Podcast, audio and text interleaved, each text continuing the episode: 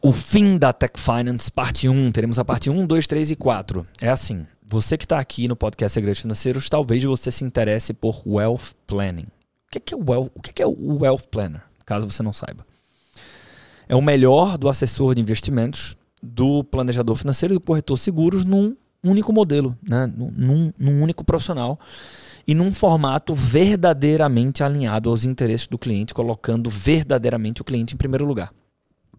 É a forma de você construir seu próprio equity uh, e ter uma, um negócio lucrativo dentro do mercado financeiro. Tem pessoas que. E, e, e, o que é, que é a Tech Finance hoje? Ela é a plataforma. Ela, quando ela nasceu, ela era o fim. Né? As pessoas contratavam a Tech Finance para ter acesso ao software.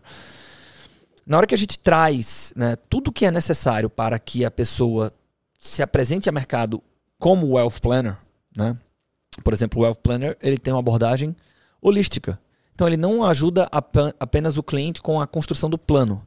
Ele ajuda na execução do plano. Na hora que você tem que contratar uma previdência, um seguro de vida, investir dinheiro, mas de uma forma verdadeiramente alinhada aos interesses do cliente, que é, para começar, melhor para o cliente final. É, este é o modelo de gestão patrimonial de maior sucesso no mundo. Né? Quando você olha, por exemplo, para os Estados Unidos, é, e, e, e, esse é um modelo agora que é uma possibilidade no Brasil. Né? Não é como se ele estivesse nascendo agora, né? mas isso era exclusivo a pessoas que tinham 10, 15 milhões ou mais. E agora você pode oferecer isso enquanto Wealth Planner, pelo menos do jeito que a gente faz aqui, para pessoas que têm patrimônios ah, ah, ah, não, não, não tão privilegiados. Né? Ou seja, porra, isso é muito relativo aqui, né? mas. É, no nosso modelo você conhece, você consegue oferecer esse modelo de wealth planning e wealth management para pessoas que têm 5 milhões, 2 milhões, 1 milhão, menos do que isso. 500 mil ou menos do que isso. 300 mil ou menos do que isso. 100 mil se você quiser. E aí, lógico, tem todo o método aí para defender quando que é adequado, o que para quem e tal. Hoje a Tech Finance é o meio, né? a plataforma através da qual você consegue se apresentar ao mercado como wealth planner e a gente vai fechar as inscrições para a Tech Finance. Né? Ou como é que funciona a, a, a Tech Finance? Você adquire uma licença.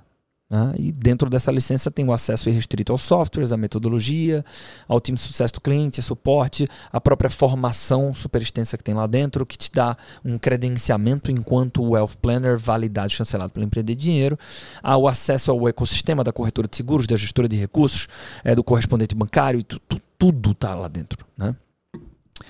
É, e, e, a Tech Finance está sempre aberta. Né? A gente tem demonstrações da plataforma todos os dias, estão mais de 1.500 associados ativos. O que é que a gente vai fazer? Né? Essa mudança para esse conceito de Wealth Planner aconteceu no final de 2023. Isso mudou radicalmente o que é o que representa a plataforma. Então, agora, no dia 29 de fevereiro, 29 especificamente, que é o ano é bissexto, de 2024, o último dia que você pode entrar na Tech Finance. Né? No dia 1 de março, a, a possibilidade de aderir à Tech Finance né, e comprar uma licença, né, investir numa licença, ela será descontinuada. A gente não tem nenhuma data de retorno. Por quê? Porque a gente vai pegar todo o time, todos os recursos, toda a energia e tempo dedicados a, apresentar a Tech Finance para novas pessoas e, e direcionar toda essa energia para cuidar de quem já está dentro a gente já começou a fazer isso e não vamos levar isso para um, um nível é, próximo do estado da arte. Isso já está surtindo muito efeito, então tem gente que, pô, em, em é, 30 dias, né, tá, pô, tá com 20 milhões de patrimônio sob gestão, esse cara mudou a vida, né? Daqui para frente, é, e começando do zero. Então a gente quer ter muitos cases assim, né? muitas pessoas com exemplos assim. E aí, para o, o, esse fim da Tech Finance é um título meio clickbait aqui, né? Não é que a Tech Finance vai acabar, né? É o fim da possibilidade de você entrar caso você não esteja dentro.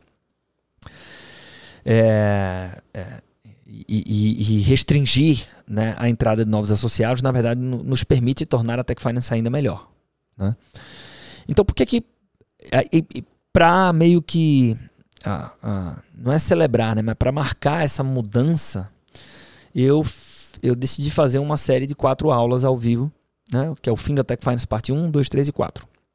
Falando sobre wealth planning e sobre como que você atua nessa área, é, enfim. Eu já fiz a primeira aula chamada Aprendendo com os Mestres, inspirada em uma pesquisa que eu mesmo fiz e inspirada também num livro chamado Million Dollar Financial Advisor, do David Millen. Né? Baita livro, só tem em inglês, então isso por si só já, já, já é muito legal. Assim, você poder acessar esse conteúdo traduzido para quem atua no mercado financeiro. E conversando com o Bruno, ele disse assim: pô, a deveria trazer isso para o podcast Segredos Financeiros. Né? Antes de começar o próximo livro, a gente trazer esses quatro episódios para cá não serão publicados entre terça e sexta-feira, como, como é a periodicidade dos nossos episódios. Né? Então, esse que eu estou gravando para você vai ao ar na sexta-feira. E depois a gente vai ter segunda, terça e quarta, é isso? Segunda, terça e quarta, ou seja, para que. Primeiro que tem um conteúdo muito rico. Então, se você está aqui, você provavelmente se interessa pelo mercado financeiro, então isso vai te ajudar de alguma forma. Né? O primeiro critério da gente para publicar isso aqui. E segundo, que é, talvez você esteja namorando com a Tech Finance há algum tempo mas ah, um dia eu vou entrar, né? Então não é mais adequado pensar assim. Se for o caso, por quê? Porque pode ser que você diga, quero entrar em abril, maio, junho, julho e isso esteja fechado. Então, se é o caso, eu vou deixar um link aqui junto com este e os próximos três episódios, que vai ser Fim da Tech Finance, parte 1, 2, 3 e 4. E se você clicar nesse link, vai abrir uma conversa direto com um, alguém do nosso time, um consultor nosso, vim do Clube do Livro, quero conhecer a Tech Finance.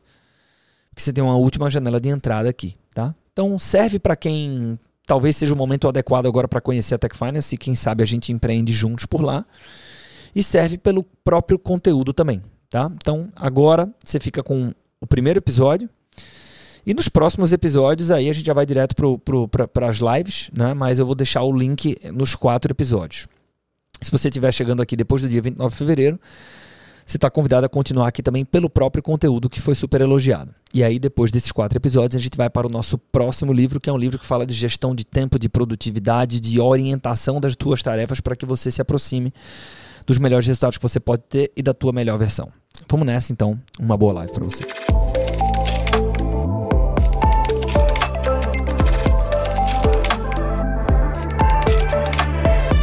Sejam todos muito bem-vindos. Vamos falar aqui sobre o fim da Tech Finance. Que história é essa, né? Na verdade, vou trazer aqui o tema desse primeiro papo nosso é aprendendo com os mestres. Vai ser uma live mais específica, focada em wealth planning, focada em wealth management, focada em quem trabalha com finanças. Beleza? Grande Michael, William, tudo bom? Lucas Wealth é o tipo de cara que tem que assistir esse conteúdo aqui, tá? É, muitos de vocês têm amigos que empreendem no mercado financeiro, que trabalham no mercado financeiro, são assessores, planejadores, wealth planners. Convida a turma aí porque vai valer a pena. Grande Fernando Eckerman, como é que você está? Como é que vocês estão? Como é que vocês estão? Boa noite, Renato Esteves. Sandro Borges, vamos nessa. Deixa eu só escrever aqui. Aprendendo com os mestres. Tem alguém que está aqui que esteve comigo hoje de manhã no call matinal, kickoff matinal com a galera da Tech Finance. Escreve eu aqui só para saber se tem alguém aprendendo com os mestres. Inclusive, Maicon, você foi é, reconhecido hoje, tá? Publicamente pela sua performance na mesa de crédito. Plus Finance, como é que você está? Eu esqueci seu nome agora. Eu vi o seu perfil ontem, achei fantástico. Eu acho que você não, não faz parte da família da Tech Finance ainda, mas parabéns pelo trabalho. É, aprendendo com os mestres. Deixa eu fixar aqui, fixar. Beleza, turma. Então essa aqui, essa é uma live bem específica, tá? Para quem trabalha no mercado financeiro. Eu li esse livro aqui, deixa eu deixar aqui, ó. Por sinal, recomendo muito. Recomendo muito, né? Eu vou produzir em português, só tem inglês, né? Muito material sobre esse livro. Essa live de hoje, por exemplo, não deixa de ser isso, tá? Mas é o tipo de material que você não, não encontra. Não encontra. Chama Million Dollar Financial Advisor. Bíblia tá? Bíblia. Né? Não é um livro tão grande, mas também não é pequenininho. Bíblia. É... E quando eu li esse livro aqui, eu me inspirei nele para entender quem é o profissional de finanças dos sonhos, aos olhos de quem importa, que é o cliente final. Se você já viu a minha apresentação, a minha defesa, né, da Tech Finance, o que é o ecossistema, por que ele é construído daquela forma, até tecnicamente aquilo não é um paralelo do CFP, por exemplo, tá? Aquilo ali é um exercício de meditação em o que é que tem valor para quem importa, que é o cliente final. Mas também sob a ótica de quem tem muito resultado servindo esse cliente final, com gestão patrimonial. Então, o que é que esse cara fez? Esse cara, chamado David Millen, né?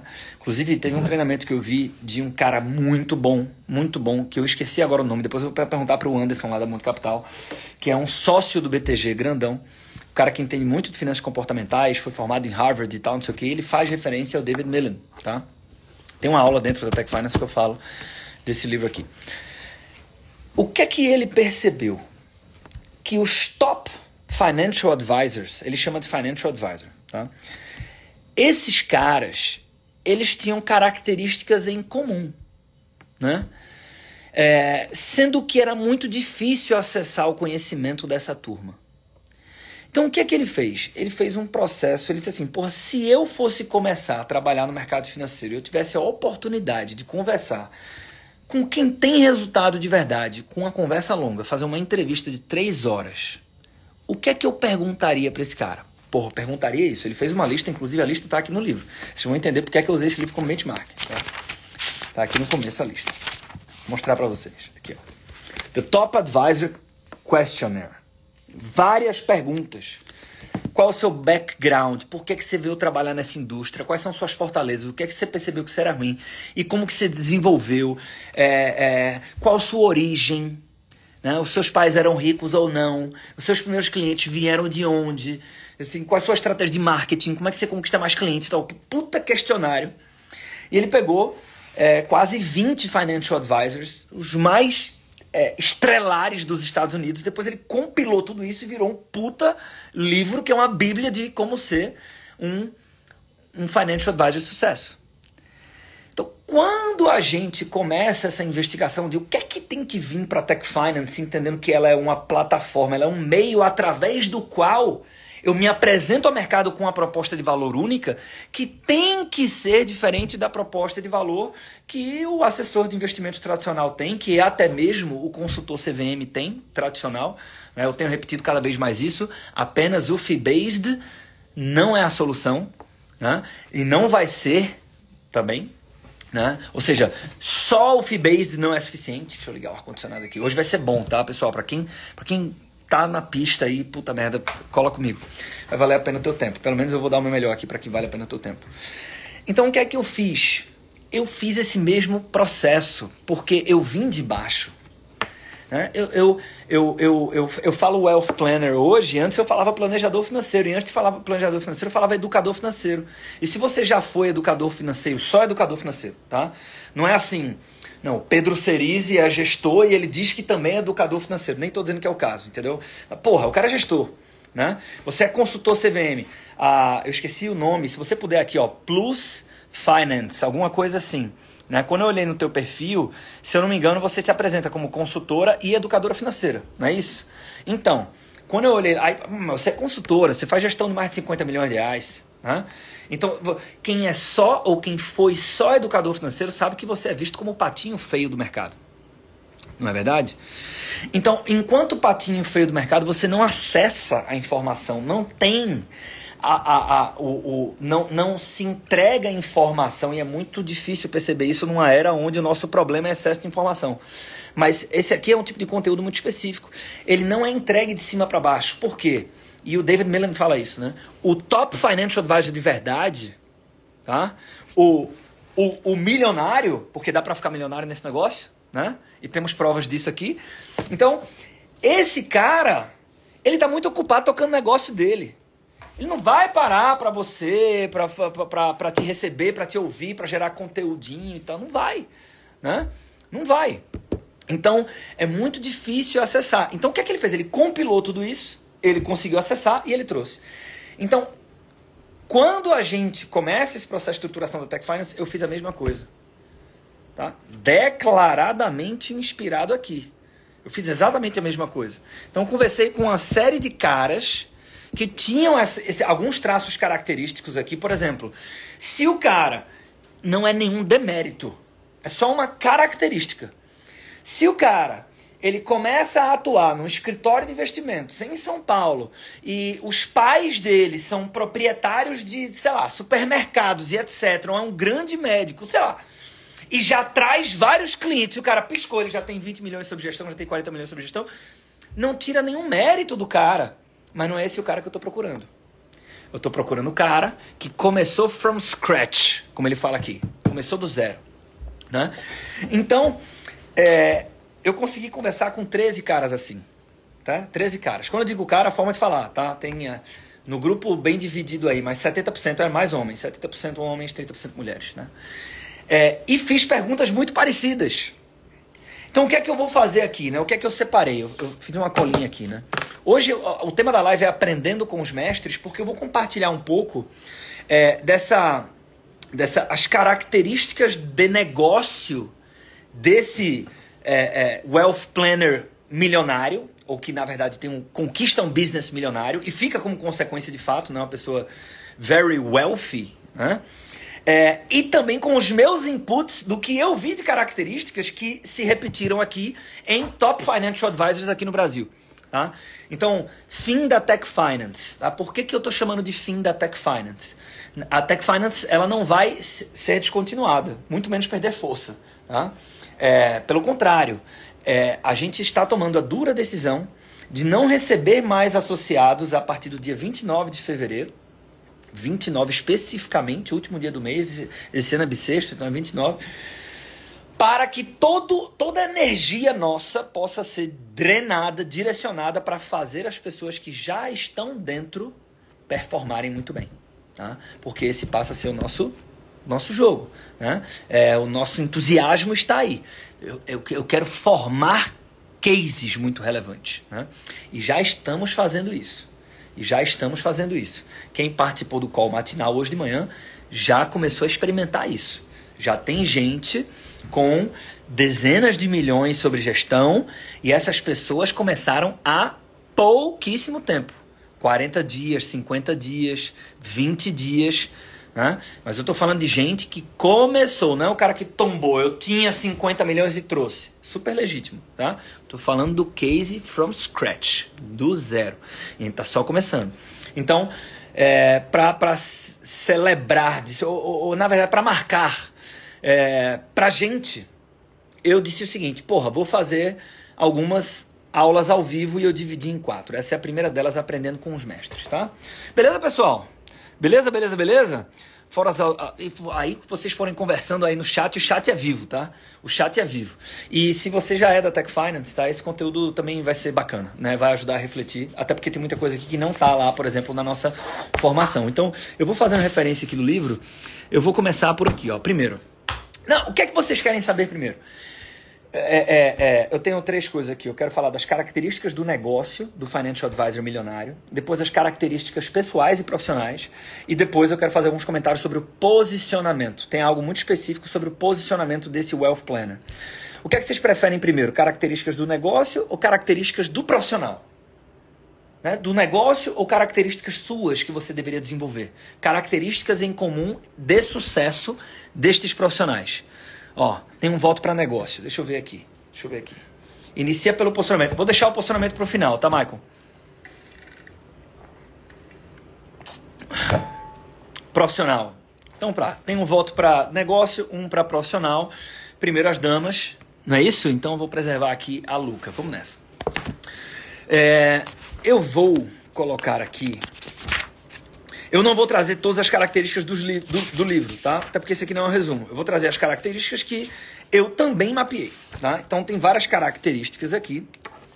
Dentro, inclusive, de um pilar que ele fala que é super importante, e a gente está muito cansado disso, mas ele fala o seguinte: se exige tanto do profissional que vai inspirar confiança para as pessoas depositarem a, a, a, a gestão do patrimônio da vida e da família delas, e que muitas vezes esse cliente que eu vou atrair é um cara que ele tem mais repertório, é, é, mais sucesso profissional e mais patrimônio do que eu mesmo. Se exige tanto da gente, né, que você tem que ter a mentalidade correta para poder se aproximar de um iniciante até aquele profissional que tem as características de um top financial advisor, o, o, o financial advisor milionário. Tá? Então, dentro dessa discussão de ter a mentalidade correta, ele traz alguns pontos. O primeiro deles Confidence. E eu vou me permitir, como eu estou com o livro em inglês, eu vou ler alguns trechos em inglês e eu vou traduzindo aqui porque eu quero beber da fonte contigo, tá? Confidence. Então, páginas 26 e 27 eu fiz algumas anotações, tá? É, olha só. Our top advisors never hesitate to show a great deal of confidence in their ability to manage their clients' investments. Então é o seguinte, é, o que é que o cara diz? Né? Vocês já me viram falar isso algumas vezes, alguns aqui. Né? Quando o cliente te contrata, não importa se você fez um curso de investimento no exterior. A maioria das vezes, esse cliente ele não consegue, por mais que você tenha tido uma reunião, duas ou três reuniões preliminares, até a decisão de que vou fazer a gestão do meu patrimônio contigo, ele não consegue. É, é, é, ele, ele não consegue determinar, ele não sabe dizer o quanto de conhecimento que você tem. Por exemplo, vamos supor que eu faço uma reunião com, é, com o Renan Zanello e eu faço uma reunião com o Tiago Sena. E os dois caras estão bem vestidos, e os dois caras têm a mesma certificação e os dois caras têm um monte de milhões de reais sobre gestão. Então, para mim também não é, ah, um faz a gestão de 200 milhões, outro faz a gestão de 70, outro faz de 30, não é, talvez não seja isso aqui. Eu não sei quem tecnicamente é melhor, se é o Renan ou o Thiago Senna. E talvez eu nunca vá saber, tá? Isso é um exercício comparativo. Agora vamos, vamos supor que eu sou cliente final e eu só conversei com o grande Renan Zanello. Se tem com o Renan, porra, tal, não sei o quê. Eu não sei se esse cara é tão bom mesmo, porque eu não tenho conhecimento técnico para avaliar. Por mais que eu siga 200 pessoas na internet. Então, o que o cara tá dizendo é o seguinte, é o seguinte, ó. O Top Financial Advisor, ele é, por definição, uma pessoa que tem e passa muita confiança. E por passar muita confiança, por confiar muito no taco dele, ele usa essa expressão, ele acaba, como consequência, tendo uma alta taxa de conversão. Porque a decisão, ela, o cara não traduz. É como você perguntar para o Neymar assim: como é que você chuta a bola no gol? Tem parte do conhecimento que é tácito. Por isso que a gente nunca vai conseguir reproduzir uma obra que explica como investir como Warren Buffett, por mais que a gente queira. Porque parte do processo de anamnese dele, de análise dele, é tácita, é dele, é, faz parte de ser gênio. É, é, é, quase como dizer, não, Messi vai dar uma, uma aula sobre como driblar. É difícil. Tem algumas coisas que o cara consegue, mas tem outras que eu não penso para fazer. Então, é, o, o, aqui, o, o cliente, da mesma forma, ele, ele, ele, por mais que ele queira racionalizar a decisão de ter contratado o Renan, tem parte dessa decisão que é assim, porra, o cara me passou confiança, velho. Né? E aí, aí, aí, vamos lá. O sucesso, eu vi que tiraram onda do inglês aqui, então eu vou tentar ler em português aqui. Ó. A, a, a taxa de sucesso nos fechamentos com clientes prospectivos é muito alta, porque o, o prospecto ele se sente na presença de um verdadeiro profissional que tenha confiança que ele espera que tenha um profissional de investimentos para dizer o seguinte: veja, é, eu, eu, eu comecei o meu trabalho também, né? Agora com o ecossistema à minha disposição de trazer clientes. E aí teve um cliente que ele disse assim: eu disse assim, cara, é, é, é, sabe quando você pergunta qual é o seu objetivo? O Carl Richards fala isso, né? Essa é uma pergunta tola que a gente tem que fazer. A gente tem que rir fingindo que é aquilo. Porque o cara diz assim: ah, eu quero ter um barco e ter 3 milhões de reais acumulados. Porra, que legal, um barco e tal, não sei o que, 3 milhões, pô, vamos ver a renda passiva disso. Mas não é. É muito mais profundo. O que mexe com o cara é muito mais profundo do que isso. Não é verdade? Então, eu, a grande verdade é que eu vou descobrir isso com o tempo. E aí, num exercício desse, né, de falar, pô, o que é prioridade para você?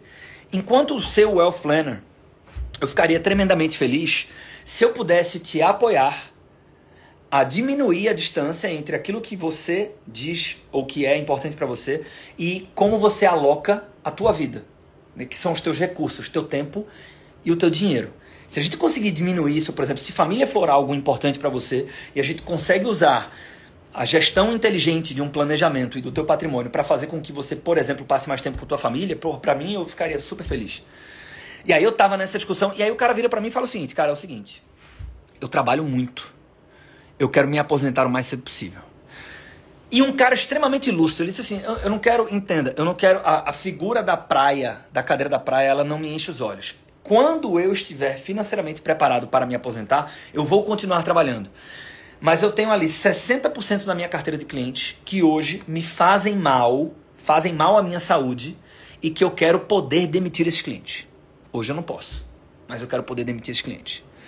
Então, esse cara eu, eu comecei a tocar num desejo real dele. Se ele entender que eu sou um profissional adequado para ajudá-lo a demitir esses clientes que fazem mal para a saúde dele, irmão, eu posso errar a taxa Selic de hoje. Quanto é que tá a Selic? Pô, tá 6, né? E o cara me corrigir. Mas eu não perco esse cliente. Faz sentido isso?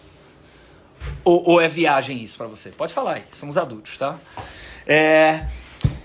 Another element of confidence. Our advisors share is their is their willingness willingness to turn away business if they don't perceive the right fit. Então o que é, que é isso? É, quem tenta se comunicar com todo mundo não se comunica com ninguém. Eu comecei essa aula aqui, essa live, dizendo o seguinte: ó, esse aqui é um papo mais específico, ele é mais técnico, ele é para wealth planner, ele é para quem quer trabalhar no mercado financeiro. Né? Porra, assim, eu tô sendo justo, né? E aí isso me permite ser mais específico e falar num nível que agrada o Thiago Senna, porra.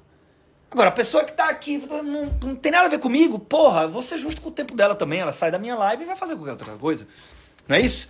Então, quem tenta se comunicar com todo mundo não se comunica com ninguém.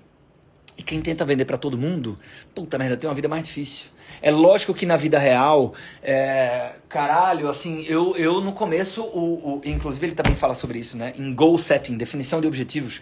Assim, no começo, porra, eu não tô preocupado. Vamos lá pra Tech Finance. Quem é da Tech Finance aí, né? O que é que eu falo lá? Porra, você tem que ter a, a, a métrica de um intervalo ótimo. O que é, que é intervalo ótimo? Né? Isso aqui vem do Supernova Advisor, Rob Knapp. Intervalo ótimo é mínimo de AUM, máximo de famílias que eu vou cuidar. Por quê? Porque a gente não abre mão de uma única coisa que caracteriza se você é um wealth planner ou não, que é um nível de serviço excepcional. E para que você entregue um nível de serviço excepcional, chega um momento que assim, é, é uma conjunção de formando time, barra, mas mesmo com time, você tem um limite aqui de famílias que você consegue atender. Tá? Então, metodologicamente, a gente defende 75. Né? Já já vou falar, quando eu falar das características do negócio, qual que é o número médio que o David Mellon compilou lá nos Estados Unidos. Por sinal, eu fiz uma enquete nos stories com algumas características do negócio e vocês foram muito bem, né? Quem respondeu lá foi muito bem. Mas enfim, você tem isso aqui. É lógico que na vida real, porra, meu mínimo de AUM é, é, é sei lá, 200 mil. Pô, aparecer um cliente de 150, para quem está começando esse exercício, na vida real você recebe esse cliente, até porque dependendo do cliente ele já já chega em 200. Né? Mas uh, o importante aqui, o fit, né? sobretudo não é o fit patrimonial, é o fit filosófico. Né? Eu estava fazendo uma prestação da Empreender Dinheiro é, para uma pessoa, eu vou colocar assim para uma pessoa, e ela disse assim, mas peraí, nesse modelo aqui, e o cara, o cara é, ele quer ter uma, uma carteira de ações, ou ele quer, ele quer operar derivativos e tal. Eu disse assim, olha só, você tem uma gestora, você consegue fazer tudo isso, mas esse não é o perfil do cliente que a gente atrai. Essa não é a nossa filosofia de investimentos. E aí, no limite muito extremo aqui, pô, o cliente chega e o cara quer fazer day trade. Ele tem um milhão, ele tem. Mas se você se permite receber clientes que vão na contramão do que você acredita, isso, isso vai virar problema em algum momento. Então, é, é, é se você é muito honesto em como que eu faço gestão patrimonial e por consequência você atrai quem se identifica com isso, você naturalmente consegue ser mais confiante. Estamos falando aqui de confident. E fora isso, at the same time, ao mesmo tempo, you also need to develop a comfort, a comfort level of uh, with the uncertainty that inevitably exists in the business. O que é, que é isso? É, o que é que, o que, é que, o que, é que a gente tem que conviver com?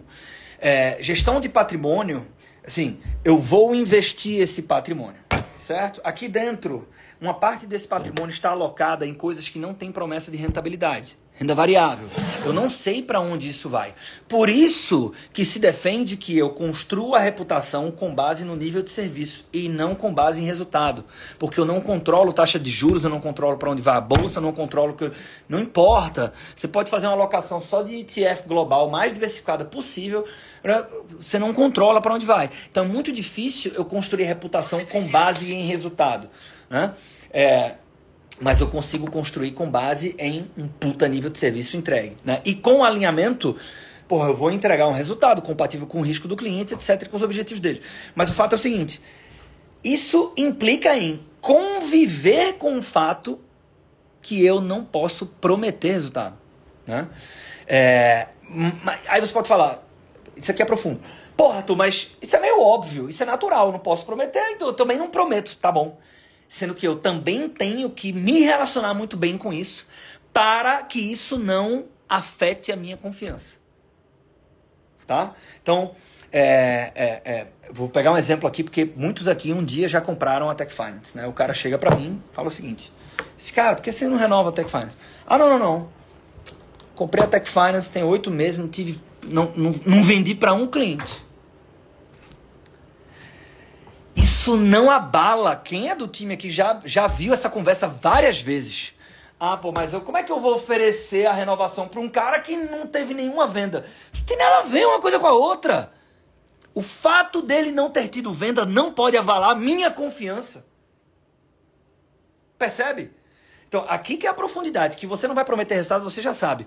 Mas não permitir que dois anos seguidos ruins de bolsa, alguns aqui não passaram por isso ainda, não pode gerar dúvidas na cabeça do cliente.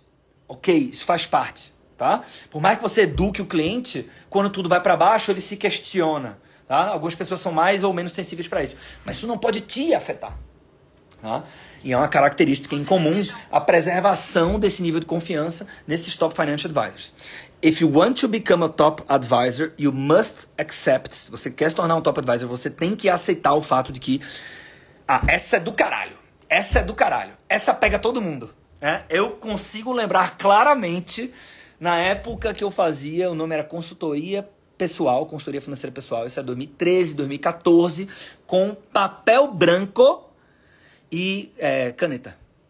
Não tinha software, tá? Não tinha. Era papel branco e caneta. Nessa época, a Melissa Belmiro e eu já estávamos juntos, tá? O nome nem era Empreender Dinheiro. É, é o seguinte. Se você. Último, último comentário sobre confiança, certo? Autoconfiança. É.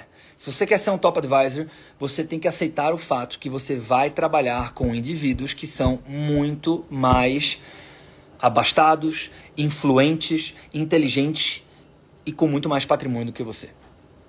Tem muita gente que trava aqui, né? Que é o paradoxo.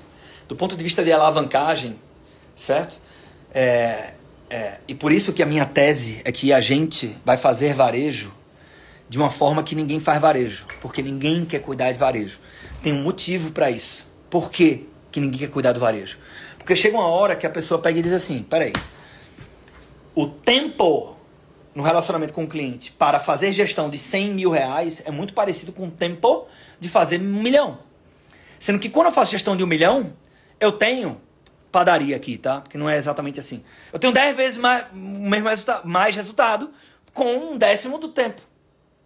Então é, é, é, é, inevitável, por isso que tem outra coisa que eu ensino lá na Tech Finance, né? Que a gente fala sobre isso, que é a oxigenação de carteira. Uma vez que eu tenho um máximo de famílias e você chega nisso, você vai fazendo a oxigenação para ir aumentando o, dentro do intervalo ótimo o teu nível mínimo de AUM. Agora, tem que ter método para fazer isso, senão o teu cliente que te confiou lá atrás e você agora não, não estrategicamente você não consegue atender na primeira pessoa esse cliente, aí o cara, porra, quer dizer que agora você está me trocando? Porra, aí você deu um tiro no pé. Não pode ser assim. Você tem que ter método de oxigenação de carteira. Tá? A gente fala sobre isso em na live de é, leverage, né? É, alavancagem. É nosso encontro de quinta-feira. Mas, enfim, voltando aqui, velho, tem muita gente. É paradoxal que eu digo por quê? Porque na hora que você começa a entender isso, você fala, porra, eu quero então um cliente que tenha mais patrimônio. Sendo que esse é o cara que mais te assusta. Né? Por quê? Porque você não tem confiança. Autoconfiança. Primeira característica do profissional, uh, característica pessoal e profissional do Wealth Planner de um milhão de dólares tá? de um milhão de dólares. Então, é, é, eu, eu, eu preciso, sabe quando você pega e diz assim, tem um problema que está te incomodando, tem um problema que está te incomodando, você pega e diz assim, meu irmão, eu não vou resolver esse problema agora. Está definido. Empresa tem muito isso, né? Empresa tem muito isso. Então a gente tá reunião de sócio aqui. Caralho, tem que resolver isso, tem que resolver isso. Vamos lá. Prioridade, a gente vai resolver isso agora? Não, então pronto. Então a gente para de se incomodar com essa merda e entende que a gente vai conviver com isto aqui durante três meses ou seis meses. Pronto. O problema continua lá até incomoda um pouquinho, mas ele, ele não tira mais minha atenção, minha, ocupa minha agenda mental, ele não vai. Então é, enquanto eu não me resolvo comigo mesmo, que é inerente à atividade de wealth planning. Lidar com pessoas que são melhores do que eu, que têm mais patrimônio. Eu sou especialista em dinheiro, o cara tem mais dinheiro do que eu. Olha que desconforto. E que intencionalmente será assim sempre. Porque sempre que eu vou oxigenar minha carteira, eu tô querendo ir para um nível acima. Enquanto eu não me resolvo com isso, é, você vai para a reunião, você não fez o cliente, você não entende. E é difícil entender, porque está nas entrelinhas. O cara não diz assim, o cara diz assim, vou pensar, o cara, não, vou, eu tô analisando e tal. E às vezes ele continua no Bradesco, assim, pô, a pior decisão para o cliente. Né? Por quê? Porque o cliente ele não, ele não vira para você, é, mesmo que tenha relacionamento, tenha intimidade, fala o seguinte, olha, é, cara, a proposta faz total sentido, mas eu não senti por algum elemento, faltou um tempero pra você me transmitir confiança de que você é um verdadeiro profissional que vai me ajudar a reduzir o tempo da produção. O cara não fala isso, né? ele não processa dessa forma. Então não chega. Tá? Pois bem, alguns comentários aqui sobre confiança. Né? Sobre confiança. Autoconfiança, primeira característica. Segunda característica, essa aqui eu peguei fresquinha, porque hoje de manhã a gente fez um papo só com os Wealth Planners da Tech Finance. Eu coloquei ranking, primeira vez que eu fiz isso, ranking, né? Porque agora dá pra fazer isso, né? Ranking, vertical de investimentos, seguros, previdência e crédito, certo? Por que, que eu tô falando isso aqui, ó? Competitividade. Segunda característica das que eu selecionei de um Wealth Planner alto nível, de um top financial advisor. Competitividade. O que é que eu puxei aqui? 30 e 33. Uh, 30 e 33. Né? Falando sobre competição. O, o, isso aqui, turma, veja, eu vou, eu vou trazer algumas características. Você pode estar dizendo o seguinte, porra, Arthurzão, eu tô fazendo esse negócio há dois anos e eu não tenho todas essas características super desenvolvidas. Ou então, porra, tô começando agora, eu não sou esse super-homem, não tenho todas essa super-heroína, não tenho todas essas características desenvolvidas. Entenda que é, o, o, o, ser a melhor versão do Wealth Planner que você pode ser, ou do Financial Advisor que você pode ser, se você preferir, ela não é uma revolução. Assim, nossa, vou fazer, passo por esse portal, faço este curso. Ela não é uma revolução, ela é uma evolução. É uma evolução. Né? Então, a, a grande provocação, exercício aqui num encontro como esse é, porra, autoconfiança. Fez sentido para você? Fez sentido pra caralho, tá? Desses pontos aqui, quais que eu poderia melhorar? É um exercício seu com você mesmo, ou com você mesmo, tá? Então é isso. Ah, só um grande parênteses aqui, tá? Antes de entrar em competitividade. É, eu, eu já vou...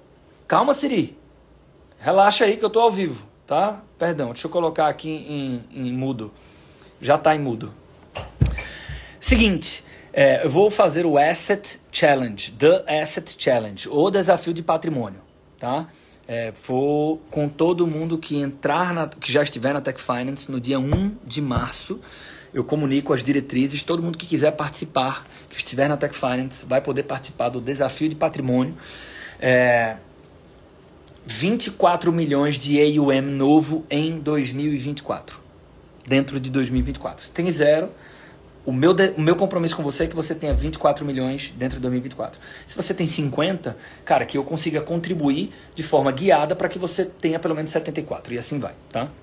É, então me cobrem isso, eu vou explicar aí a, ao longo dessas lives. Voltando, competição. O que é que o, que é que o David Millen defende, né? O, o, o Wealth Planner, ele é um cara que ele está olhando muito para o business dele. Ah, inclusive tem um, tem um, tem um grande é, é, porém aqui, tá, turma? É, isso é a orientação minha. É como eu me relaciono com o Guto Moisés, que está aí, certo? Na maioria dos modelos de consultoria, de assessoria de investimentos e tal, não é assim.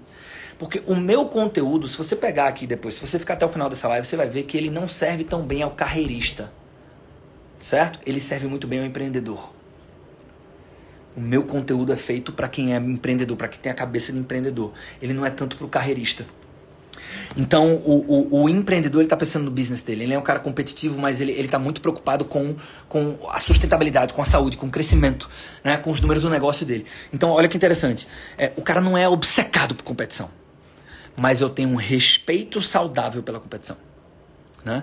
Tipo, o cara que, tudo bem, todos nós somos diferentes, pessoas já agem diferente, mas hoje eu perguntei, né? Quem é que viu esse ranking aqui? Quem é que viu esse ranking aqui e disse assim: eu quero estar nesse ranking? Porra, tem gente que diz assim, eu? Caralho, Eu vou estar nesse ranking, vou subir nesse ranking. Você diz assim, cara, eu gostaria de estar. Eu não tô puto por não estar, mas eu gostaria de estar. Porra, o cara que diz assim, a porra de ranking, né? Assim, talvez seja um elemento a se trabalhar, né? Dentro dessa lógica de características de sucesso de financial, top financial advisors que se repetem em muitos top financial advisors, tá? They care about their careers and take a high level of pride in being a top professional. Então, assim, não é que eu sou competitivo pelo prazer de vencer o outro. Eu sou competitivo porque eu me importo com minha carreira. Porque é, é, é, eu me incomodo se eu fizer uma entrevista para uma rádio e sair um quote, né, uma citação lá fora de contexto ou que esteja tecnicamente errada. Né? Isso me dói. Eu não, para mim não é assim, ah, não, não, saí lá com meu nome nesse veículo e a foto tá tudo certo. Não, isso me dói porque porque eu me importo, né? Eu tenho um certo orgulho aqui para com a minha carreira, né? Para com a minha prática. Então, esse esse esse esse ponto aqui e um outro ponto sobre competição, tá? Que tem a ver com profissionalismo também, é assim: como que eu desenvolvo esse nível de competição, né? Isso é uma combinação de um desejo tá? É um desejo ardente de dar certo e um que convive simultaneamente com um medo de falhar. E isso faz com que você tenha o comprometimento necessário para trabalhar muitas horas, sobretudo no início da construção do seu negócio. Né? Porque é a grande dor que a gente tem aqui em sucesso do cliente é a quantidade de pessoas que não quer ela fica querendo querer. Ela diz que quer. Né? Se, cara, você gostaria de. E sim, sim, sim. Não, e faturamento vindo daqui da gestão do patrimônio tal, 10 mil. 10, o ideal mesmo era 25. Tá bom. Quantas horas por semana você está disposto a dedicar para isso aqui? Cara, o ideal era assim, terças e quintas à noite. Porra, vá se fuder. Né? Então você quer ou você está querendo querer? Então essa, essa clareza ela, ela vem né, dessa, de se importar com né, o que, que as pessoas pensam quando eu falo aqui Tiago Senna. Tiago Senna se importa com isso, pô. Ele, ele literalmente se importa. Ele poderia dizer o seguinte: pô, mas foda-se a opinião dos outros, né?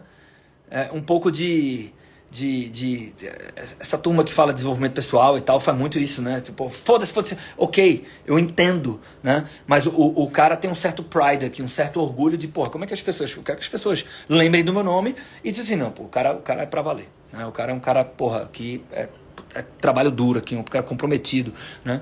Enfim. Uh, e aí ele dá vários exemplos, né? Ele dá vários exemplos. Por exemplo, um dos top financial advisors que, na, época aqui do livro, o cara fazia mais do que 7 milhões líquido por ano no business dele de wealth planning. É, cara, ele falou, o primeiro ano, ele, os primeiros anos ele consistentemente trabalhou de 70 a 80 horas por semana. E algumas pessoas que eu conversei são pessoas milionárias hoje e continuam consistentemente trabalhando 60 horas por semana, 70 horas por semana. Né? Enfim, eu, eu não sei se eu separei aqui para falar, mas é, o David Mellon também ele aponta, né, uma das características é, da, dos, dos, top financial advisors é um misto de muito trabalho com realização, né? Tipo, realmente acreditar que eu ajudo as pessoas, ajudo as pessoas a ajudarem a, a, a realizarem sonhos, etc. Então, esse cara ele nem menciona ganhar dinheiro para se aposentar, para parar de trabalhar, e ele também não fala de burnout, né? Ele também não, ele, ele consegue equilibrar bem isso aqui. Pois bem, pois bem, pois bem, pois bem. Então, competitividade. Outra coisa, é, goal orientation, né? A gente fala muito quando você fala com seus clientes finais de goal-based investments, né? Você vai desenhar a estratégia de acordo com o, o produto é uma consequência do objetivo, né? Para que, que eu quero esse dinheiro? Para isso. Ah, então tá bom. Então talvez o produto seja esse. E isso se aplica também aos planejadores. O que é que o cara fala aqui, ó? Setting goals, né? Aí vem aquela velha máxima, você só pode fazer gestão daquilo que você mede, né? É, é, sendo que assim, o, o, interessante que eu marquei aqui é, in many cases, em muitos casos, esses advisors, é, eles iam, eles sorriam, né? Eu acho que é sorriam assim, ele, they would smile, né? As they shared how modest their initial goals were compared to the success level they eventually reached. Então, o que, que, é isso aqui? É, o cara, quando ele lembrava, disse assim: e, e nós estamos passando por isso. Certo? Nós estamos passando por isso. O cara hoje, ele diz assim: caralho, velho, porra, eu queria ter 50 milhões sobre gestão. Né? Tem gente que está sonhando com esse número, queria ter 50 milhões sobre gestão. Você vai olhar daqui a algum tempo para esse número com esse sorriso modesto de falar assim, puta merda, diga aí, velho, 50 milhões parecia um negócio foda, parecia inalcançável e tal. E já rola um pouco isso. Pô, fulano que começou do zero aqui, ele tem quase 30 agora, ó. Caralho, velho. E eu, porra, o cara tava do meu lado, eu tava em mentoria com o cara, que já tem quase 30, parece que é muito. Daqui a pouco você tem 30, ou daqui a pouco você tem mais do que fulano. Você fala, caralho, um dia que eu tivesse mais do que. Um dia que eu tivesse o que fulano tem de AUM, porra, achar do caralho, hoje eu tenho o dobro dele e tal. Isso aqui isso vai rolar muito ainda.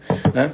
Mas ele fala da, da, da importância de você ter essas, essas métricas claras, os big numbers. Você pode ter meta de tudo né? de, de captação líquida, de churn, de indicações. Você pode meter tudo que quiser, mas o grande número, assim, né? Que seja, por exemplo, a métrica AUM, pode ser uma métrica burra, né? Porque às vezes o cara que tem é, 20 milhões sobre gestão, ele gera muito mais receita com um nível de serviço muito melhor do que o cara que tem 40. Vai depender, inclusive, da precificação. Tudo bem, mas que seja uma métrica burra. Né? Mas no início ela, ela, ela nos guia. Né? Ela te dá o, a, a cenoura que você mesmo precisa. Né? Então, é, o, o, o, o goal orientation né, também é uma coisa muito importante. Outra coisa é a visão, que é um pouco batido, mas eu trouxe um ponto aqui sobre ter uma visão, né, é, é, ser um visionário, que é o seguinte. De forma muito interessante, tá? most of the top advisors did not recognize that they had a clear vision when they first started. Né? Então, olha só, My visions were to do the right things for clients, stay on the phone and do business.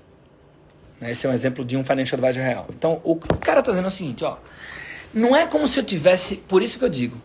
O meu conteúdo, ele não é tanto para o carreirista. Ele é para o empreendedor. Né? É, é, a Tech Finance é uma plataforma para empreendedores. Pelo menos eu vejo dessa forma. Né? E é, e é. O que o cara está falando de ser um visionário aqui não é ter o grande business plan de onde que eu estarei em 2029. Não é isso, tá? Se você quiser fazer isso, tá tudo certo. Não é isso.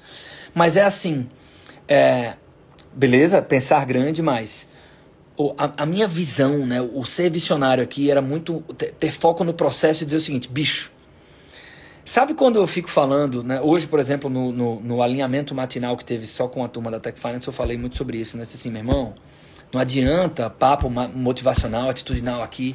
Teve alguém que escreveu lá no chat dizendo assim, porque foi 7 horas da manhã o encontro. Porra, foi a lapada do dia. Não adianta a lapada do dia. Não tô aqui para dar lapada em ninguém.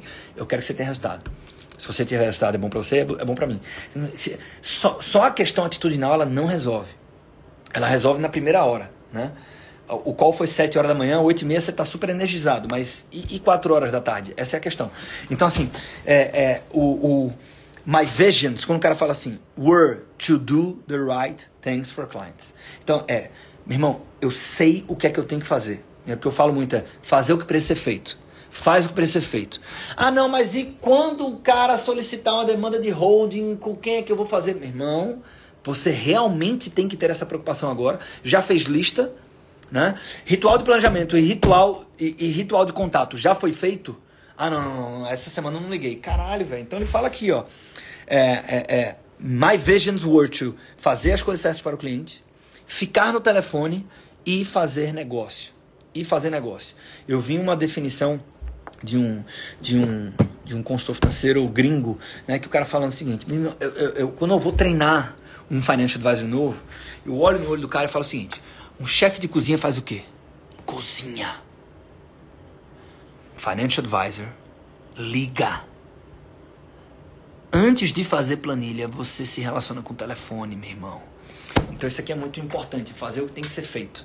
Né? Não adianta ter quatro MBAs sem cliente. Você vai fazer planejamento de quem? Tá? Então o, o, o ser um visionário, na verdade, é muito pouco romântico e demasiadamente prático. Tá? Então é outra coisa, né? Foco no que precisa, no, no, que tem que ser feito. Outra coisa que o cara fala pra caralho aqui, né? Depoimento de todos eles, strong work ethic, né? Então ética muito forte e aí não tem jeito, né? Não tem jeito. Você só consegue ter uma ética muito forte e pró cliente colocando ele em primeiro lugar se você, para começar, tem um relacionamento baseado num FII fixo, único e transparente, e o cliente sabe quanto ele paga. Ponto, velho. Assim, Não dá. Você vai ver a galera que trabalha no modelo de comissão dizendo assim: ah, mas a garantia sou eu, eu olho no olho do cara e eu digo que ah, porque eu presto um serviço, a corretora me remunera, mas não sei o quê, mas eu coloco meus clientes em primeiro lugar e tal, não sei o quê. Velho, é só ir pra ciência. Eu falo sobre isso no primeiro módulo da Tech Finance, quando a gente traz lá a Dana Ariely, né, explicando que o cara não percebe que ele faz ele não faz por mal. É, o estímulo deturpa o julgamento dele em todas as indústrias e no mercado financeiro a mesma coisa.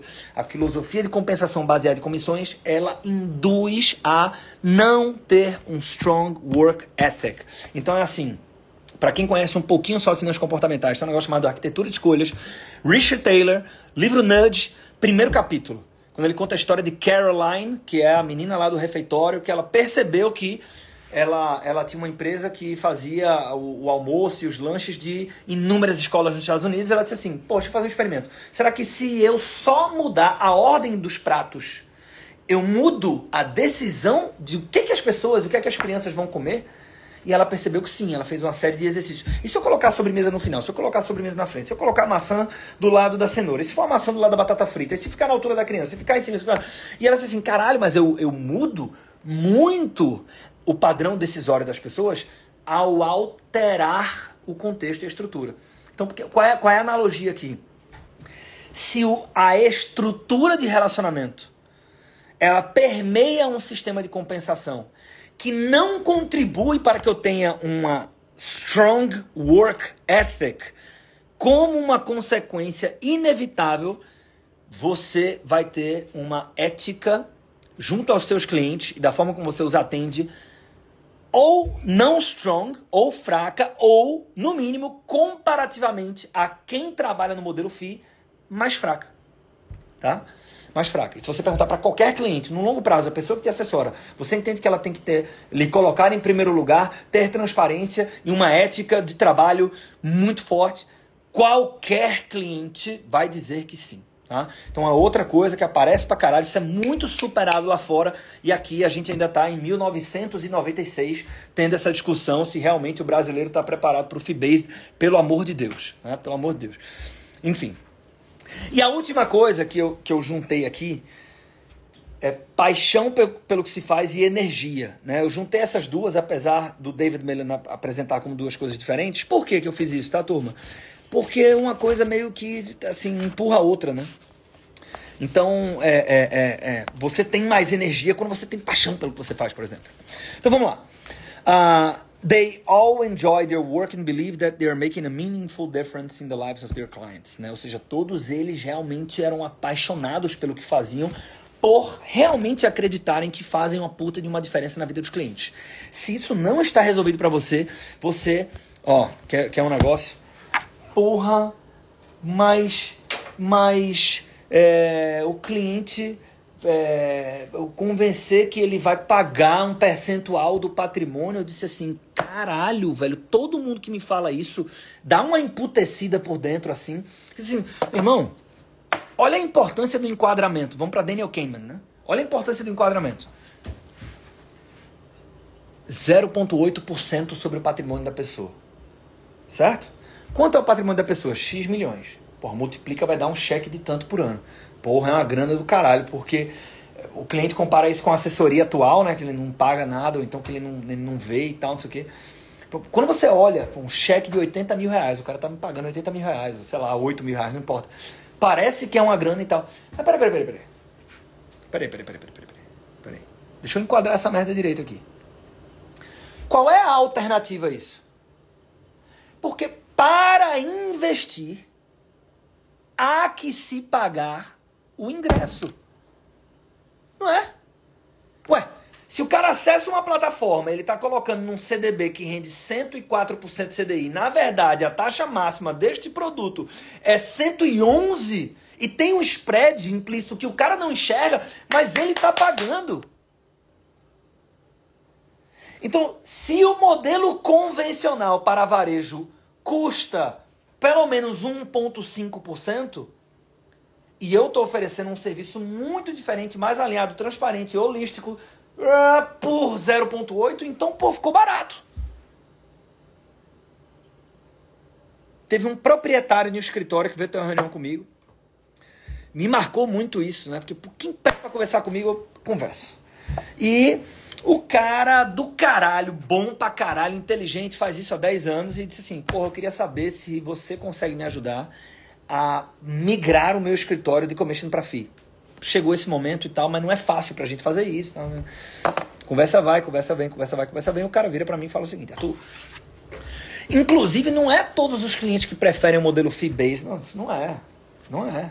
Mas não é mesmo, assim, não tem, não tem bala de prata. Ele apenas é um modelo que, pô, tu está perguntando a minha opinião, que ele é mais alinhado, mais transparente, pá, pá, pá, melhor para os dois lados e tal. Não, sei o que.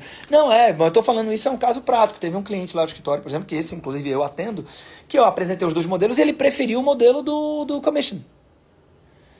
Aí eu disse, cara, você me permite corrigir?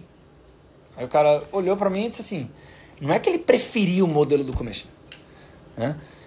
Ele preferiu um modelo de comissão que de fato não tem fricção de pagamento, pain of payment, né? Isso é documentado pelas finanças comportamentais também.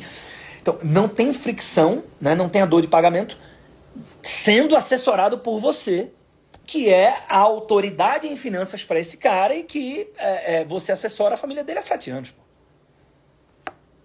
Então não é o modelo um contra o outro. Ele prefere o modelo commission com você, que ele já conhece e confia. Ah, pô, realmente faz sentido, tá? Vai, conversa, vai, conversa, vem.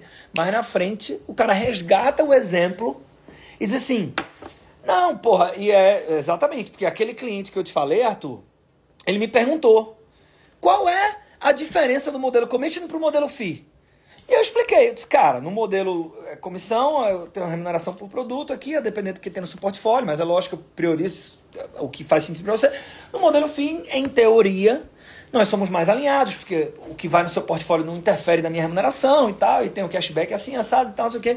Aí o cara faz a pergunta de um milhão de dólares. O, o, o Financial Advisor, qual, qual a diferença de custo para mim de um modelo e do outro?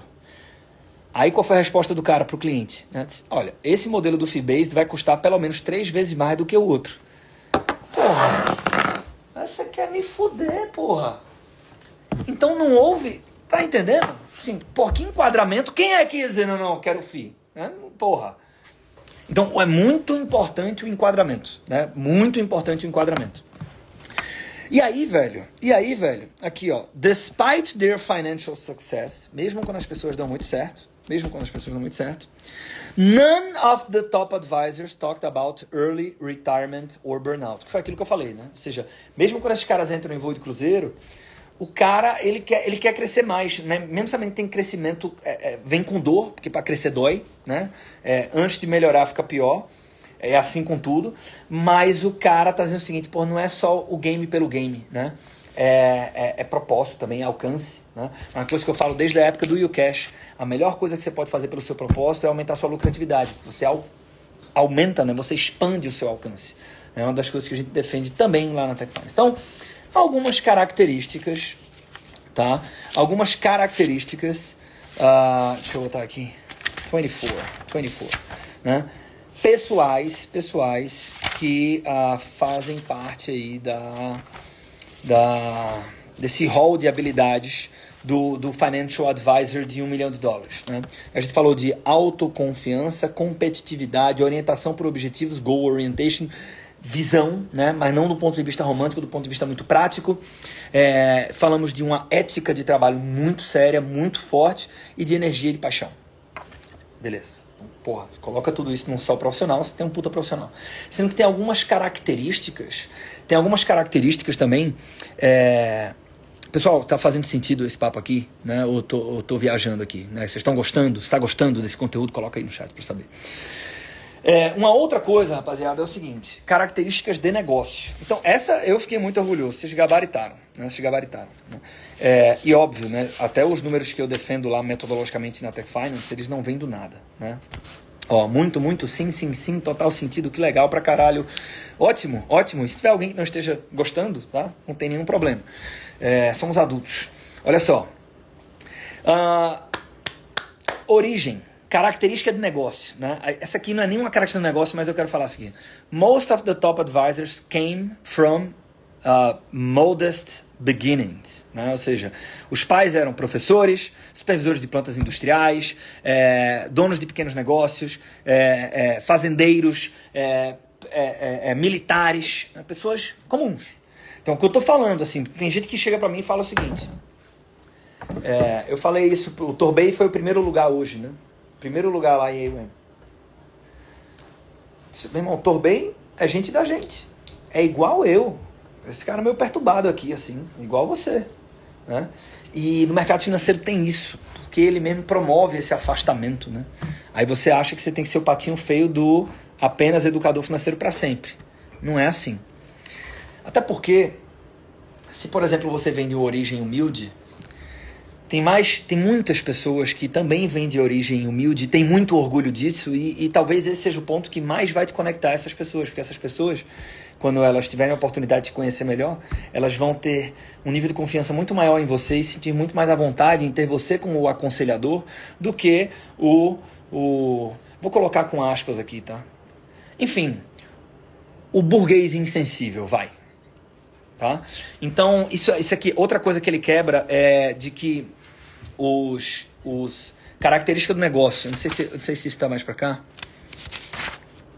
está aqui em algum lugar. Isso aqui é um lugar. Né? É, e isso, na minha avaliação, teve um peso maior de São Paulo. Porque foram as pessoas que eu consegui conversar. Né? Mas a gente sabe que não é assim. Não é assim é, para a gestão, por exemplo. Né? Porque é lógico, tem uma concentração lá, porque o mercado financeiro está lá. Mas você tem os César Paivas, né? Turma da Finacap aqui de Recife, por exemplo, fez uma participação, um, podcast muito legal lá do Market Makers. Enfim, mas o que ele fala aqui falando do livro, que eu não vou encontrar aqui agora, que não há correlação entre os melhores financial advisors, lembrando, os melhores não é tecnicamente, os caras que fizeram negócios multimilionários sozinhos, sozinhos, tá?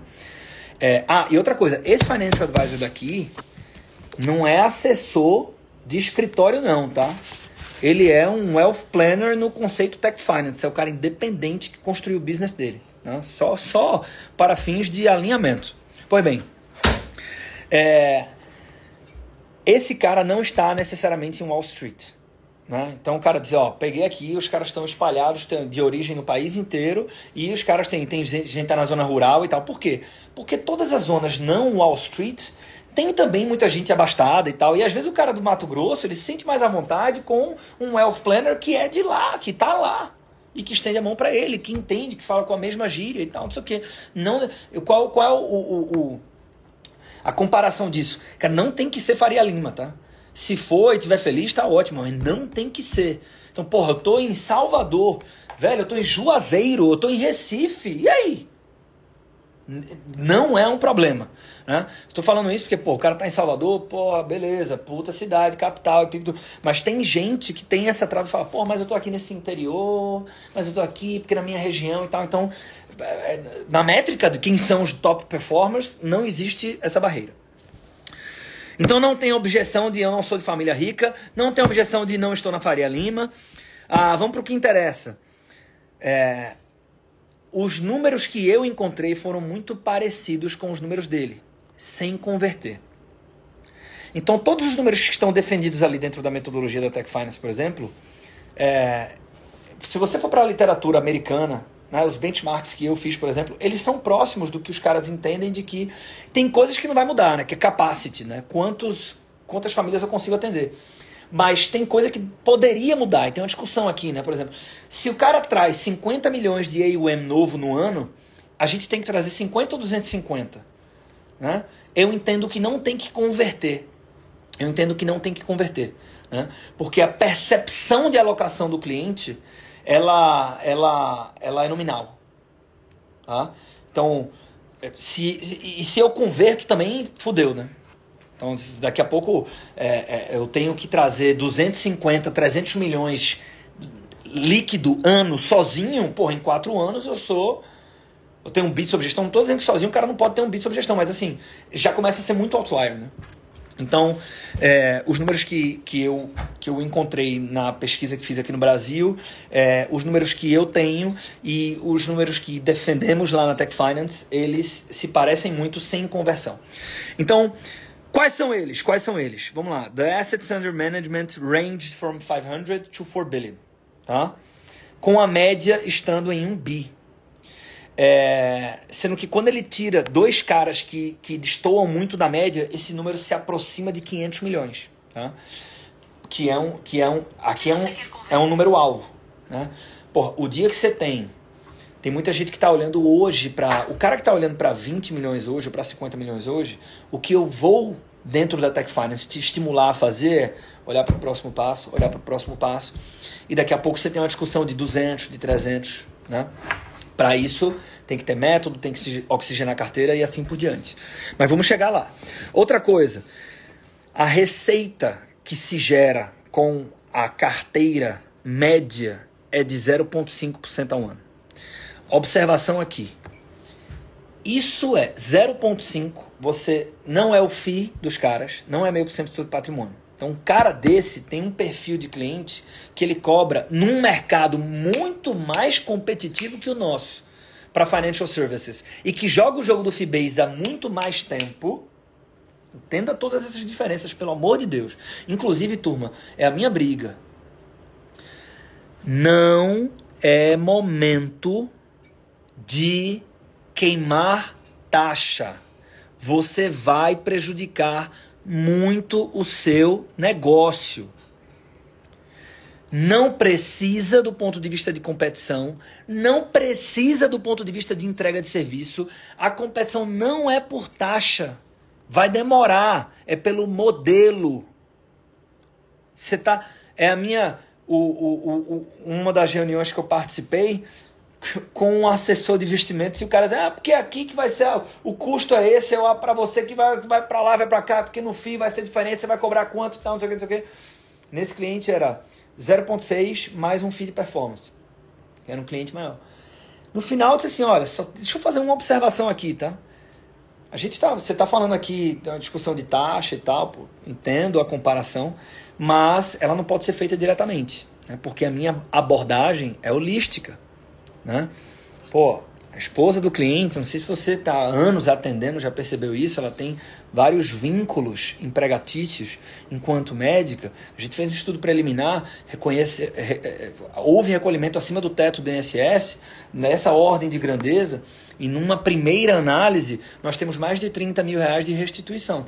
Não estou dando este exemplo pelos 30 mil, só para evidenciar o que é abordagem holística. Então, que a gente separe as coisas.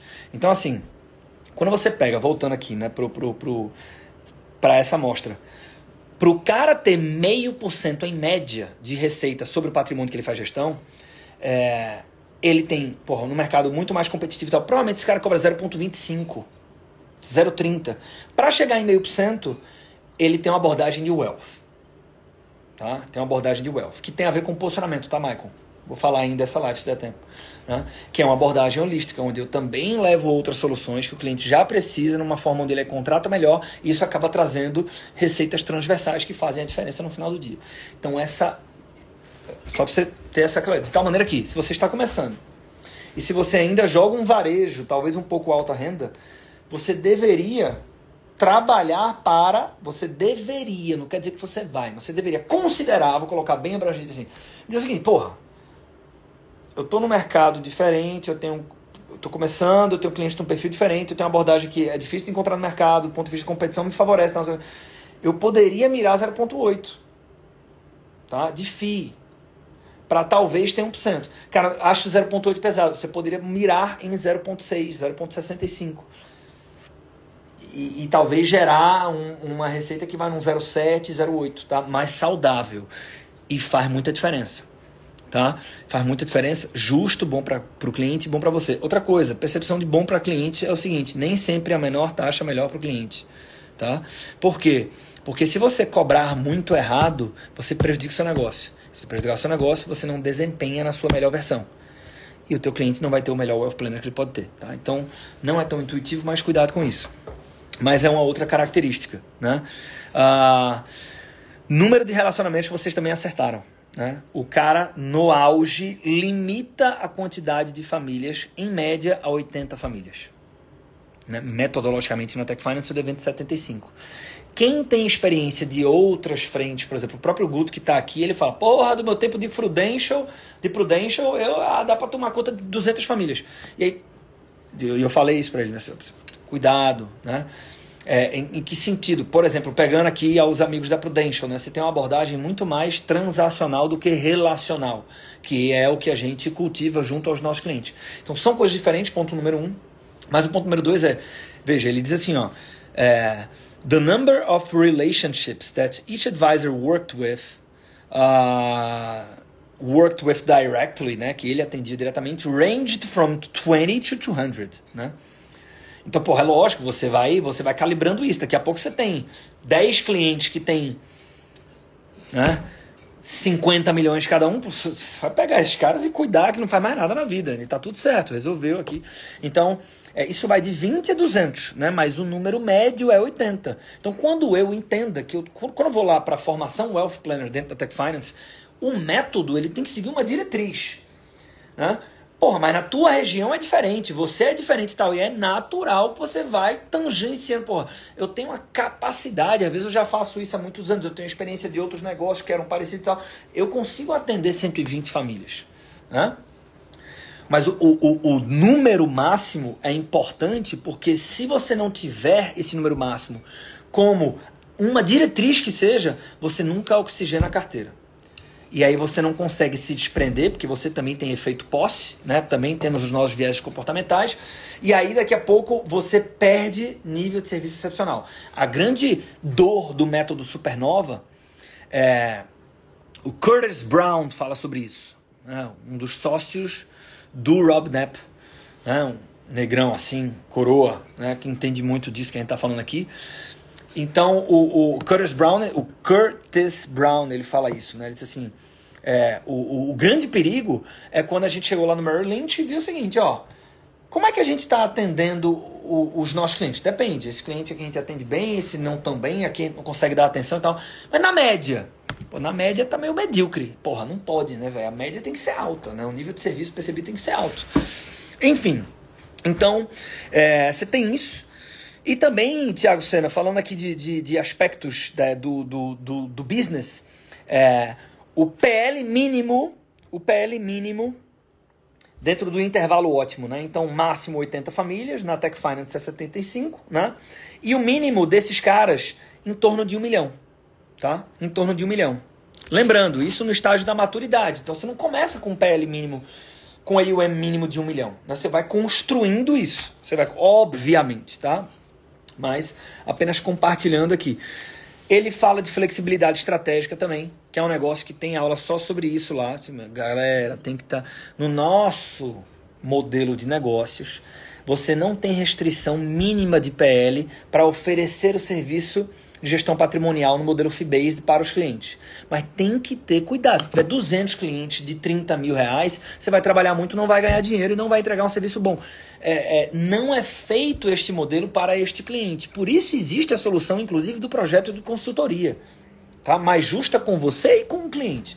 Agora, ele fala de flexibilidade estratégica. Although their minimums might be stated, each, é, muito embora os mínimos estejam declarados, each of the top advisors, cada um desses advisors, would accept clients with lower assets under certain circumstances. Né? Ou seja, cada um desses caras aceitariam clientes com AUM com PL menor sobre determinadas circunstâncias. É o que a gente fala lá de, dentro do método da Tech Finance, flexibilidade estratégica. Então, velho, é, fica muito atento a isso, né?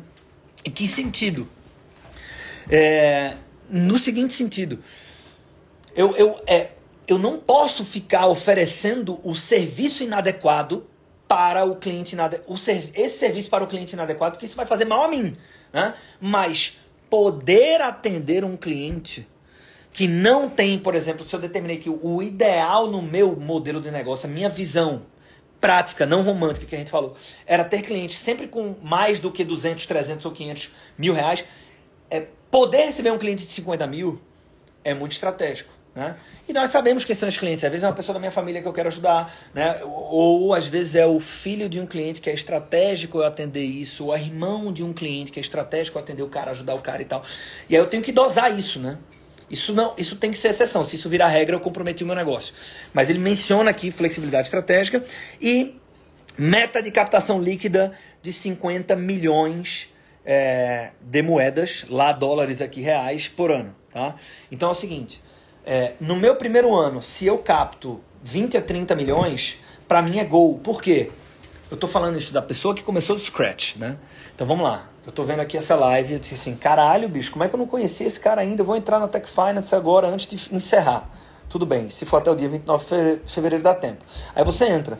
Você já faz isso há um tempo, você já tem experiência, inclusive você já tem uns clientes ali que você vai poder convidar para esse teu modelo e, finalmente você ser o proprietário desse, desse equity, né? desse AUM.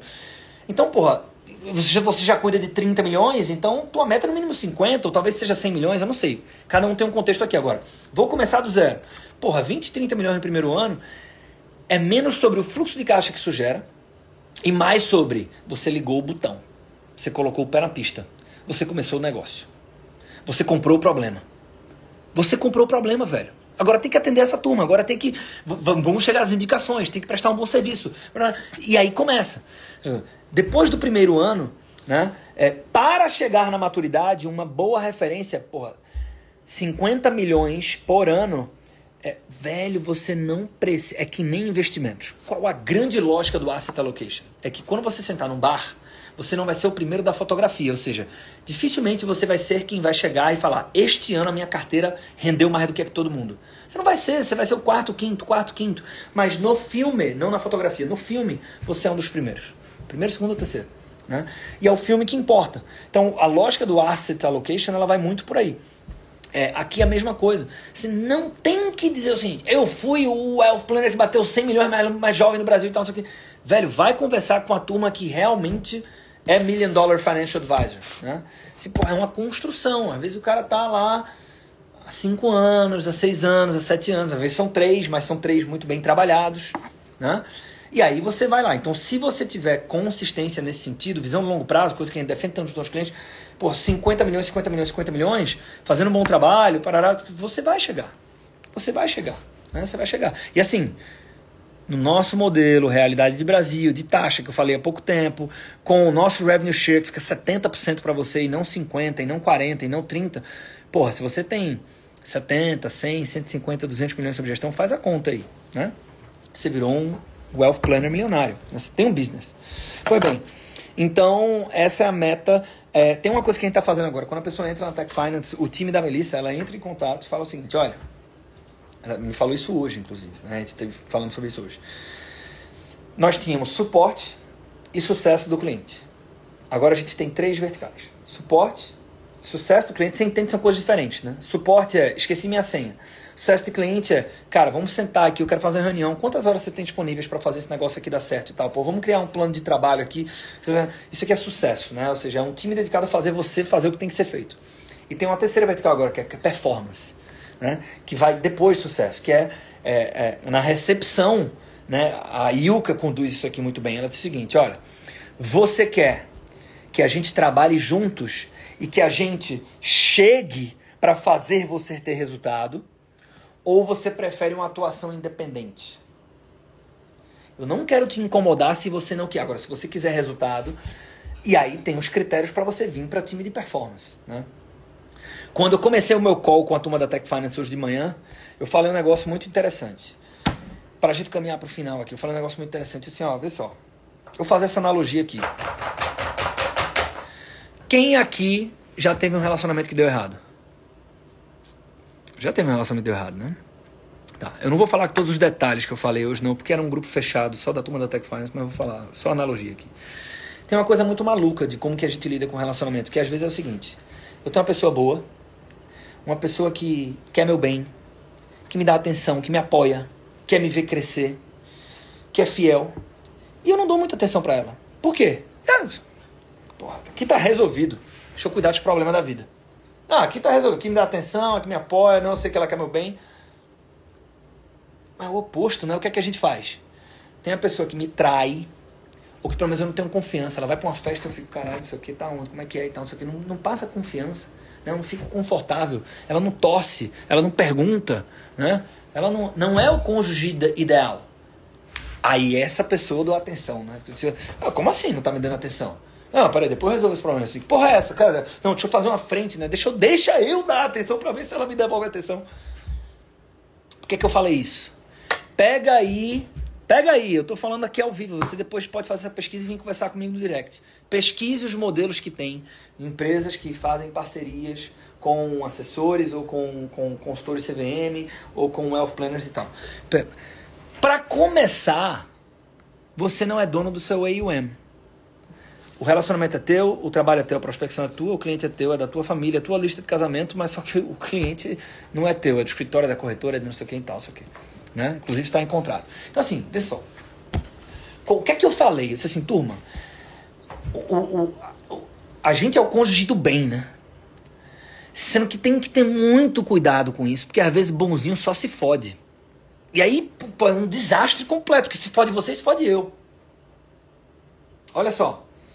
Então, o, o, o exercício aqui né, é como que eu mantenho esse nível de performance, né, respeitando as dificuldades do dia a dia. Né? Por isso que a gente pergunta antes, velho, você quer vir para cá? Se você vier para cá, e agora você vai entender por que eu contei toda a história, o nosso papo é diferente. Aí o nosso papo muda totalmente. O que eu falei para esse grupo hoje de manhã, eu só falo em quórum fechado. Né? Ah, comprei um curso, não sei, aí você pagou o ingresso, pagou o ingresso, vai sentar lá, você pergunta o que você quiser, né? E, e, e tudo bem. Agora aqui não, meu irmão, aqui eu não tenho tempo a perder, nem você tem tempo a perder. Então você investe o seu tempo, eu invisto o meu tempo e a gente tem que conquistar resultados juntos. Né? Essa é a lógica da nova Tech Finance. Por isso que a gente vai fechar a Tech Finance para cuidar só de quem está dentro. E mais especificamente, quem está dentro e quer trabalhar. Percebe a diferença? É isso. Então é o seguinte, vai dar 10 horas da noite. São quatro lives. Eu ainda tinha que falar de posicionamento. Porra, que é o conceito de Family CFO, que é talvez a parte mais legal do papo de hoje, mas eu não vou me estender muito. Então eu vou pegar esse conceito de posicionamento e eu vou levar para a aula 2. São quatro aulas. Não tem pitch no final. Se você quiser entrar na Tech Finance, tá? Enquanto há tempo, me manda uma mensagem. Oi, só manda um oi para mim, tá? E eu vou pedir para turma fazer uma demonstração, você vai avaliar. Se fizer sentido para você, você entra. Se não fizer, você não entra, tá? Isso não é lançamento, não vou fazer pitch, eu tô compartilhando conteúdo aqui. Então vou pegar esse o, o, o último tópico de hoje para não ficar muito tarde e eu levo para quinta-feira 20 e 40. Fechou, turma? Então, muito obrigado. Bom dia. Pô, é isso aí. O cara tá falando da da da outra parte do mundo com a gente, começou o dia lá agora e, e, e, a produtividade infinita não acaba nunca, né? A gente vai dormir, você começa o dia. Na Deloitte era assim, quando eu trabalhava nos Estados Unidos. Tinha um time na Deloitte em Denver e um time em Nova Delhi, né? Na Índia. E era maluco a produtividade lá, porque era o seguinte: 8 horas da manhã tinha um call. Aí era o time da Índia dizendo o seguinte: ó, a gente fez isso, isso e isso, toma, mandei pro seu e-mail e tal, quero que vocês façam isso, não sei o que, não sei o que. A gente começava o dia. Quando tava 17 horas da tarde, a gente pegava um call, 7 horas da manhã lá, falava, ó, a gente fez isso, tal, não sei o que, tá no e-mail de vocês, tal, o projeto não parava, um negócio maluco. Muito obrigado pelo tempo de vocês. Aí, ó, direto da China, é isso aí, é isso aí, esse You are incredible. Thanks, Arthur. Valeu, Torvei. You too, sir. Valeu, valeu, valeu, grande. Beleza? Beijo no coração todo mundo. Fiquem com a família de vocês e até quinta-feira, 20 e 40.